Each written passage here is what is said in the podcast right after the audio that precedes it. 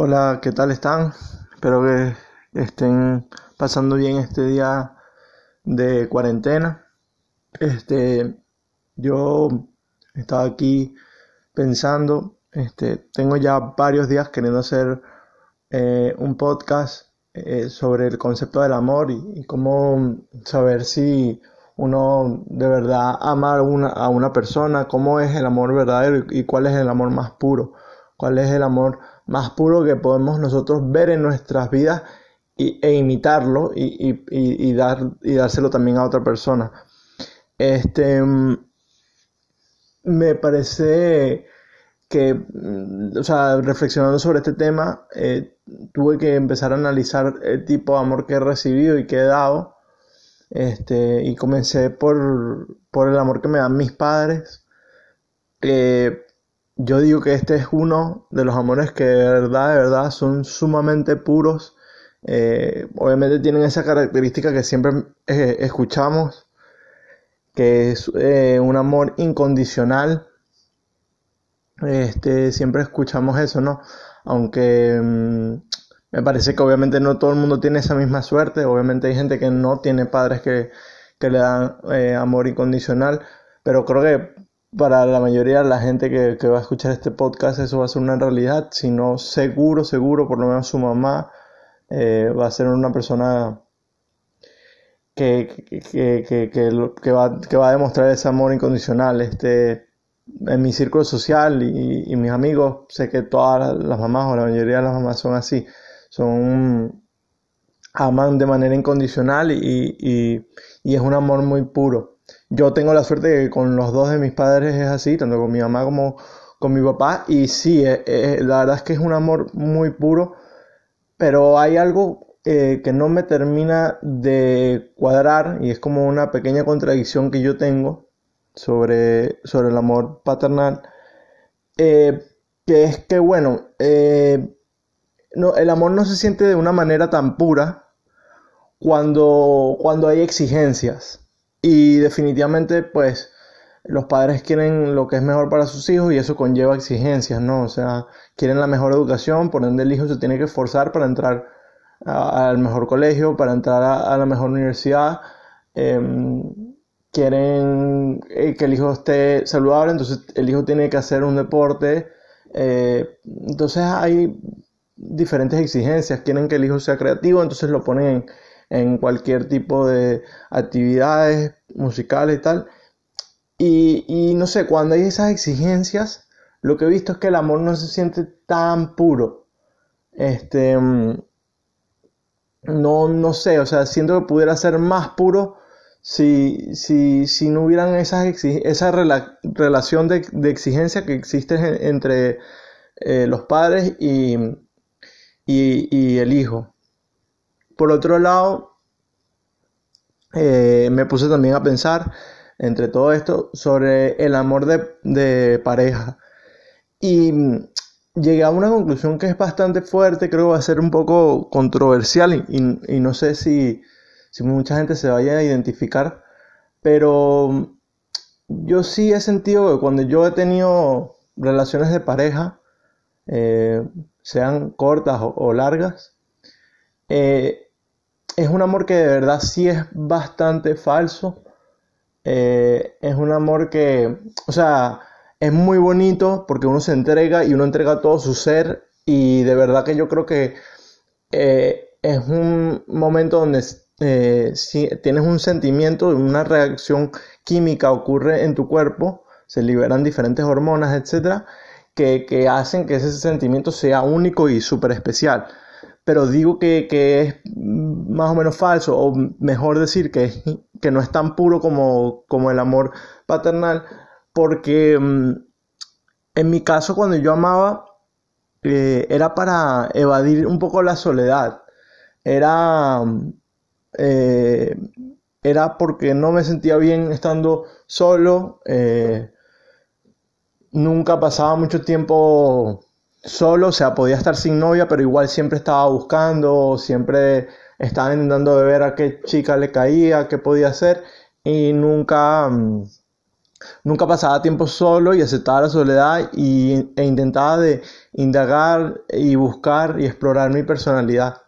Este, y, creo que, que, el hecho de que esté basado en evadir esa soledad, pues lo hace un, bastante impuro. De hecho, yo creo que es uno de los más impuros que se experimentan, pero que como tienen esa reacción química en nuestro cuerpo, nosotros lo sentimos como que es sumamente puro. Pero, pero no sé, no, no estoy necesariamente de acuerdo eh, con eso. Otro problema que vi en el amor de pareja es que sale mucho desde el ego. Eh, nada más con que experimentemos celos porque esa persona eh, hable con otra gente, porque esa persona intente crecer, porque esa persona intente amar a otra persona, ya es una indicación de que no es un amor puro porque no estamos buscando necesariamente el crecimiento personal de, esa persona. Estamos buscando que esa persona solo nos ame a nosotros, que esa persona solo se enfoque en nosotros y muchísimos tenemos un problema grave de dejar ir a esa persona cuando ella se quiere ir, cuando ella quiere seguir creciendo y relacionarse con otra gente y, independizarse de uno. Tenemos graves problemas de, eh, creando ese desapego. Entonces, con el de la pareja, de verdad, em, es, es un amor muy real porque es un amor físico que se siente y hay una liberación de hormonas en tu cuerpo. Pero, pero si vamos al concepto de, lo que es puro y al concepto del amor, vemos que ese, en mi opinión, no es un amor puro porque sale del ego, sale de, del narcisismo, de la individualidad y lo quieres para ti. No, no, estás buscando que esa persona crezca en la mayoría de los casos, a menos que crezca a tu lado y a la par tuya. Pero no estás dejando ni estás eh, queriendo que esa persona se vaya en su camino y que, y que, mm, y que crezca a su propia manera. Eh, por último, quería, bueno, no quería no, porque ya yo lo analicé, estoy pensando más sobre, antes de grabar este podcast, pensando sobre el concepto del amor, analicé también eh, el amor que uno tiene en amistades, que por lo menos en mi caso se basa demasiado en la lealtad. Y de nuevo, este es un amor que es bastante puro. Eh, em, no sé, la lealtad hace un sentimiento que, em, que, em, que hace que el amor sea como noble, que sea una cuestión de honor, que sea, eh, que sea un apoyo psicológico, o sea, eh, es un amor que de verdad es muy puro y como demanda tan poquitas cosas, o sea, yo por lo menos con mis amigos no les demando eh, prácticamente nada, o sea, ellos me hablan cuando me quieren hablar, yo les hablo a ellos cuando ellos me quieren hablar. Lo máximo que puede ser es que de vez en cuando, si les diga, concha, le tenemos tiempo sin vernos, vamos a tomar una cerveza, vamos a salir, pero, pero no es una cosa que estoy constantemente ahí demandando. Eh, pero el problema de por qué yo no lo veo como el amor verdadero es porque eh, la lealtad desciende también de un poco del ego.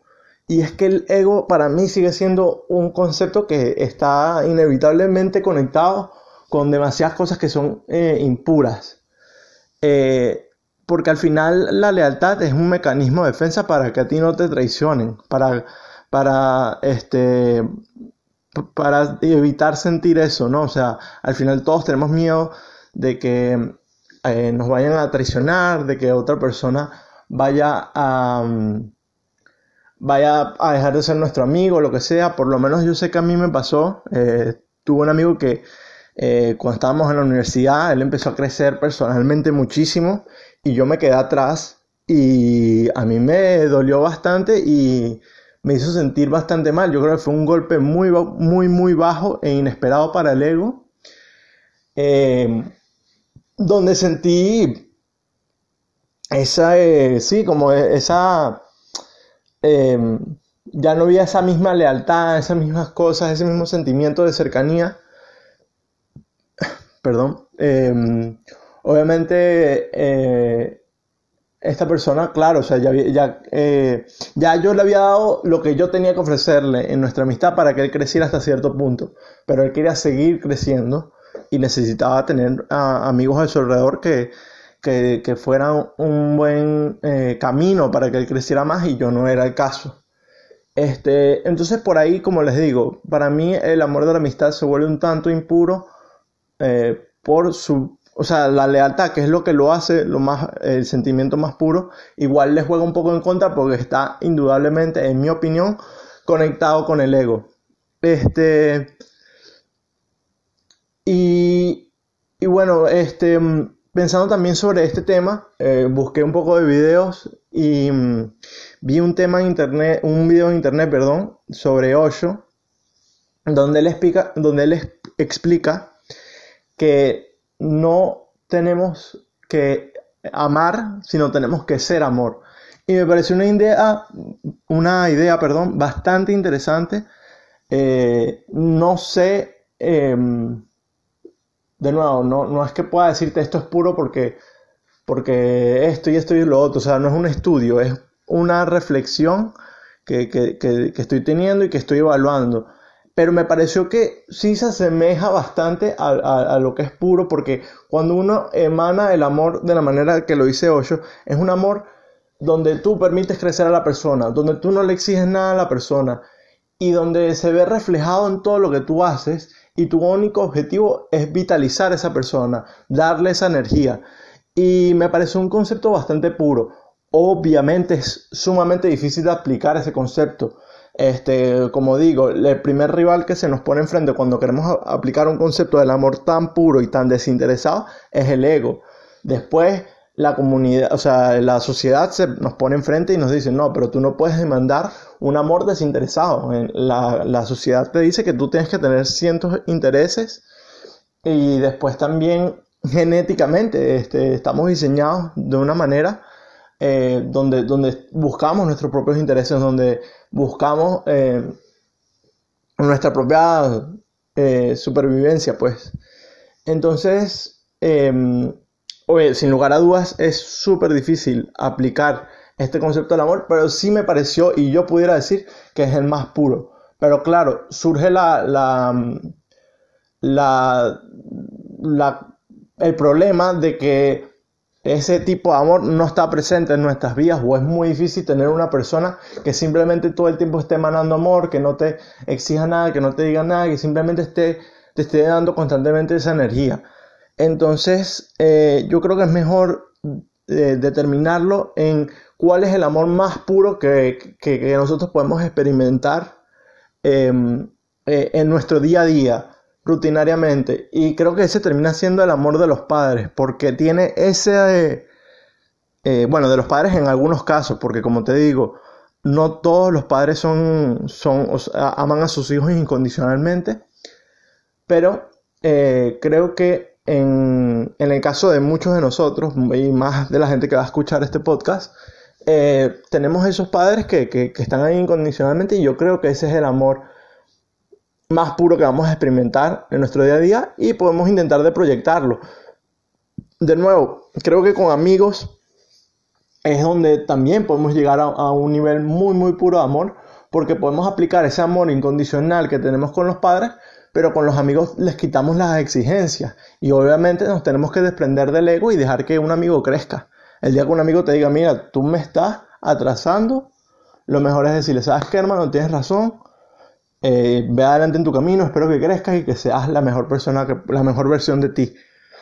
Este, y por un lado con la pareja, pues es complicado. Yo creo que este es el, aspecto más, o el, el, aspecto de la vida, sí, que donde es más complicado conseguir un amor puro.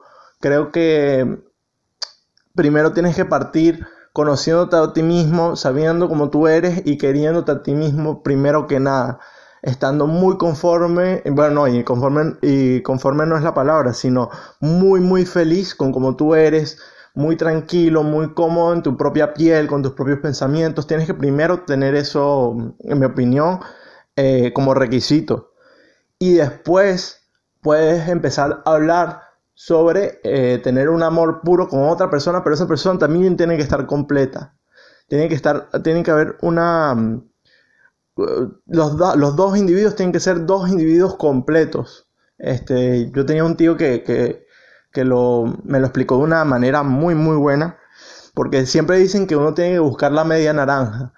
Y no es tanto de buscar la media naranja o mm, conseguir eh, es, eh, tu otra parte. Es más de que son dos cosas distintas. Es, él me lo explicaba así, no es otra, no es otra media naranja, no es media naranja, sino es, ella es una manzana y yo soy un, una pera y hacemos una ensalada de, frutas, ¿me entiendes? Entonces, eh, me parece que es un poco eso, o sea, es tomar dos individuos que, que están completos cuando están separados y que se pueden unir a su vez en un solo individuo, en un solo ser. Eh, y me parece que de ahí puede surgir un amor puro eh, en, el ámbito de la pareja. Eh, sin lugar a dudas, igual me parece que vale la pena experimentar el amor en todas sus facetas. O sea, no importa si tienes unos padres que solo te dan amor cuando te exigen cosas, siempre y cuando tú analices eso y digas, conchale, yo no quiero imitar eso, que justamente es la razón por la cual se vuelve tan importante ver y decir, ah, conchale, eh, este tipo de amor no es el propio. Eh, entonces, no importa si por lo menos tienes padres que nada más te aman, tú cumpliendo ciertas cosas, tú puedes decir, eh, chévere que ellos tengan esa manera de amar, pero yo voy a hacerlo diferente. De la misma forma con la pareja, o sea, si tú tienes una novia o si tú, que es lo que más suele pasar, es que uno mismo ama de una manera egocéntrica, de una manera narcisista, de una manera em, un tanto basada en eso, pues en el ego, uno puede observarlo desde lejos y corregir y decir, conchale, ¿Por qué me pongo tan celoso? Porque no puedo dejar que si esta persona se quiere ir, que se vaya. Al final, el amor, cuando te lo dejan de dar, no tiene que necesariamente ponerte triste, que esa es una de las partes de ser completo como individuo. Tú te amas a ti mismo y no necesitas el amor de otra persona. Es un, es bueno tenerlo y es, eh, es bueno sentirlo, pero no es una necesidad. Es casi un lujo. Prácticamente iba a decir que, que que es un lujo, pero bueno, tampoco sé si me atrevo a usar esa palabra para, para usar el amor de una pareja, pero, pero me parece que definitivamente cuando te amas a ti mismo no tienes eh, para nada la necesidad de, recibir amor de otra persona em, y, y tampoco tienes la necesidad de, mucho menos de que esa persona solo te ame a ti. O sea, porque aparte es que es eso, hay miles de, de casos, o sea, la persona puede estar enamorada de dos personas, puede crecer puede, puede querer crecer en un aspecto con una persona y, con la otra crecer en otro aspecto. Entonces, yo creo que, en el ámbito de la pareja es un poco así como se alcanza el, amor más puro, que es con los dos individuos eh, siendo completos y amándose a sí mismos separados para que cuando se unan se puedan volver uno solo y que estén en una armonía. Eh, y por el lado de los amigos, eso, pues aplicarla, aplicar un poco la idea de que mm, con los amigos también estamos a un paso de experimentar ese, ese amor puro, porque solo lo que tenemos que hacer es de repente despegarnos un poco de la lealtad, o sea, no exigirle a nuestros amigos que sean nuestros amigos para siempre, por ejemplo, yo este amigo después lo pude eh, recuperar, que de nuevo es una palabra que está totalmente ligada a eso de, la lealtad, que a su vez está ligada con el ego. Pero, pero bueno, pude recuperar la amistad porque yo también crecí y al final lo hablamos y, fue un proceso muy bonito. Pero me parece que, que, hubiera sido más puro si yo no hubiera sentido ese, ese dolor del ego, ese golpe bajo, ese, ¿sabes? Y, así de repente le hubiera crecido más eh, tranquilo personalmente y no se hubiera sentido mal, porque esa es la otra, que, que entra un sentimiento de culpabilidad por tu querer eh, despejar eh, o no despejar, por tu querer eliminar esos amigos que de repente te están aguantando un poco hacia atrás, que no te están dejando avanzar. Se vuelve un, sentimiento de culpabilidad. Entonces, yo creo que eso es lo más importante. Este, de todas maneras, yo creo que en el podcast siempre voy a recalcar que yo no hago esto para que ustedes digan, le tienes razón, y es verdad. No, o sea, yo hago esto para dejar a la gente pensando, para despertar la curiosidad y que ustedes, hagan, ustedes mismos hagan sus propias reflexiones basadas en sus experiencias y en, lo que ustedes tienen eh, viviendo en, en, su, de lo que ustedes han vivido en su vida. Entonces, em, sí, eh, en cualquier momento eh, que ustedes quieran discutir o hablar sobre este tema, mis redes sociales son rimas coloquiales. De todas formas, si viniste de ahí, pues en unos días voy a poner un post hablando un poco sobre este tema, mi opinión, y podemos hablar en los comentarios, podemos hacer en vivos por Instagram, videollamadas, o sea, al final yo incito más a que la gente desarrolle su, su propio criterio y, y, lo último que busco es que me digan que tengo la, la razón. Eh, a todo el mundo le encantan cuando le dicen que, uno tiene la razón porque eh, reafirman